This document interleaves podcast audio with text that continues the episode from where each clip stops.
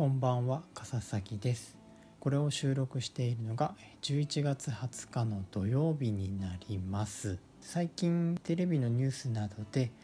高齢のドライバーの交通事故のニュースが多く流れていますね。各いう私も昨年の冬に高齢の方の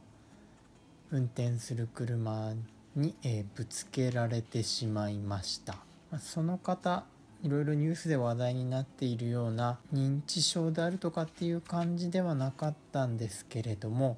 えー、耳がちょっと遠かったりしたので、まあ、こういう方が運転しているということもあってちょっと気をつけて運転しなきゃいけないなとは思っています。この事故に遭ったのが仕事の配達中でして配達先まであと数百メートルというところでした。この23年前にももう配達中にあと配達先までもうちょっとというところでその時は一時停止無視の車にぶつけられております。むしろ何か私が呼び込んでるんじゃないかというような気にもなっておりますけれども、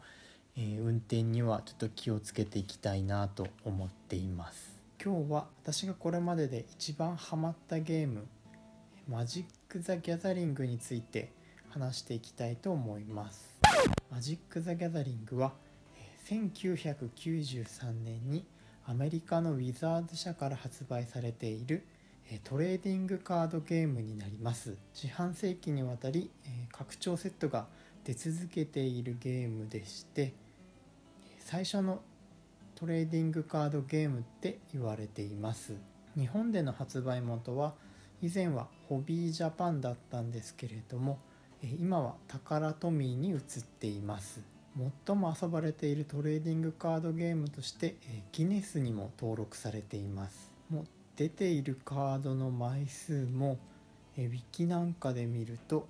1万6000種も出ています。この数の中には再録のカードは含まれていないので実際はもっと多くて2万3000枚ぐらいかな。は出てるようです。このマジック・ザ・ギャザリングというゲームは対戦型のトレーディングカードゲームでトレーナーを直接攻撃できるポケモンバトルあるいは、えー、昔少年ジャンプで連載していた遊戯王的なものを想像していただけるといいと思います。このゲームカードセットはその背景となるストーリーとともに出ています。まあ、これの世界観も多岐にわたっていまして、えー、日本っぽいセットのものがあったりですとか、えー、機械文明の世界があったりですとかあるいはもう丸まんま三国志をテーマにしたものまであります。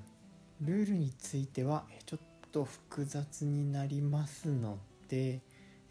割愛いたしますけれども他のトレーディングカードゲームも触ったことがあるんですけれどもその中でも一番ルール的には進んでいるような気がします。このゲームの面白いところは遊ぶ際にはフォーマットとかレギュレーションとかっていうものがありまして全てのカードが使えるわけではないんですね。全てのカードが使えるレガシーというフォーマットもあるんですけれども一番大会なんかでよく使われているこのフォーマットというものがスタンダードというものになりましてここ最近2年間ぐらいに出た拡張のカードセットのみが使用できるようになっています。まあ大体枚数としてはそこで使えるのが1000枚の中からカードを選んでいくような形になりますね。このスタンダードは新しいカードセットが加わると昔のやつからどんどん使えなくなっていきます。こういったレギュレーションがあると、えー、いい点が何点かありまして、えまずプレイヤー側にすると出たばかりのカードなので、えー、比較的手に入りやすいっていうのがあります。昔のものなんかだともう印刷とかが終了しておるものがかなりありましてまあ、ランダムで含まれているカードパックなんですけどもえ1パックうん千円とかするものまで出てきてますね。集めるカードの枚数も少なくなりますのでえ初心者にも入りやすくなっています。時期時期によってえデッキの強弱が次々に変わっていくので飽きずに続けることができます。作ってる側でもこのレギュレーションがあって良い点があります。昔出たカードがちょっとずっと使えるような状況が続くと、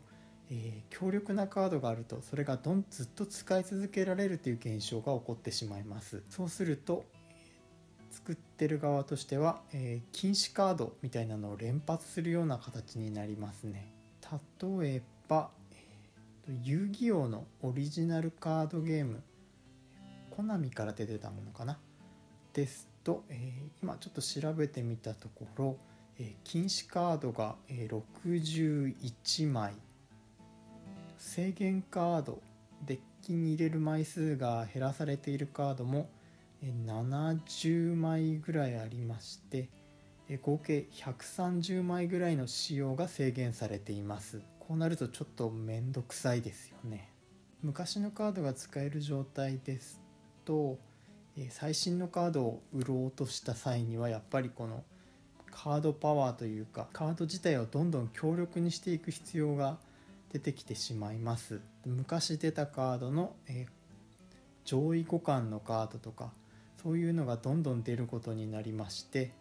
カード性能のインフレが起こっていってしまいます、まあ、新カードが出ている分にはそれでもいいんですけれども、えー、どんどんゲームとしての寿命が縮んでいくのは間違いないですね。まあとは作り手側が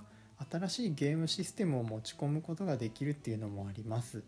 ちょっといまいちなシステムでも使えるカードが少ないとなるとちょっと使わざるを得ないという状況が出てきますので何よりも遊んでもらってなんぼというところがあるので、まあ、作り手のテンションも高く保てるようになると思います。何よりかにより最新のカードが売れ続けるっていう状況を作れることが作り手側では一番の利点になりましょうね。このゲームえ私が何でハマったかと言いますとまあプレイヤーとしてはかなりへっぽこプレイヤーではあったんですけれども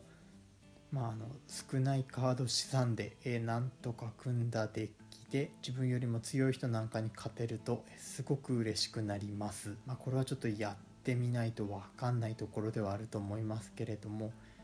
それはかなり大きいですね。あとはやっぱりハマっていた時に一緒にやってくれる人たちが近くにいたっていうのがあります。一番ハマっていたのがこの大学の時だったんですけれどもゲームのサークルに私入っておりましてもちろん非公式なんですけれども大学の学食のベンチに行くと、え誰かしらがいて、えそこで、えゲームしてたりとか食べっていたりとか漫画読んでたりなんかしてました。講義の空いた時間ですとか、え昼休みですとか終わった時間そこに行けばすぐに遊べるっていう環境があったのでそれがよりのめり込ませたんだと思います。その証拠に数年前に大人の財力でやったらどれぐらい面白くなるのかなと思って再開したことがあるんですけれども長続きしませんでした。やっぱり近くに一緒にできる人同じレベルでできる人がいないと続けていくのは辛いところですね。まあなので最近はえカードなんか全然買ってないんですけれども、え新セット新しいカードセットが出るたびに、えカードリストを眺めて、えニヤニヤするだけです。マジック・ザ・ギャザリング今から始めるっていうと10月に新拡張セットが出ています。このセットなかなか強力で先ほど言ったスタンダードっていう環境ではこれを中心に動いているようですのでここから買い始めていけば結構効率的にカードを集めることができそうですね。あとはゲームアプリマジックデュエルっていうのがあります。これは PC、iOS、Xbox でも遊べるゲームアプリになっていまして基本無料で